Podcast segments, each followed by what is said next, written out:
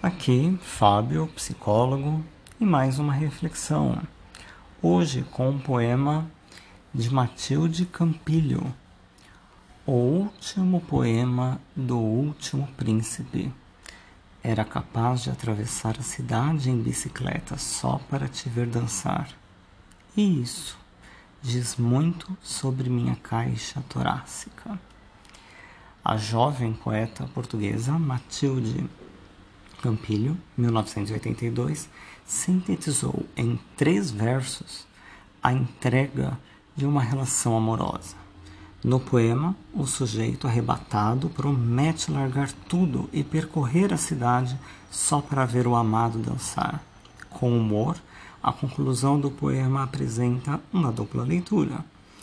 Por um lado, fala do outro os versos deixam claro o tamanho do afeto que o eu lírico cultiva pelo amado e, por outro lado, aborda a relação do sujeito poético com o próprio corpo. Cruzar uma cidade de bicicleta também fala sobre o fôlego de quem se dispõe a tal feito.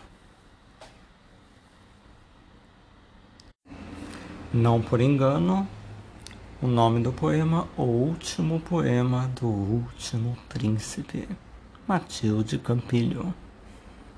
Maravilhoso.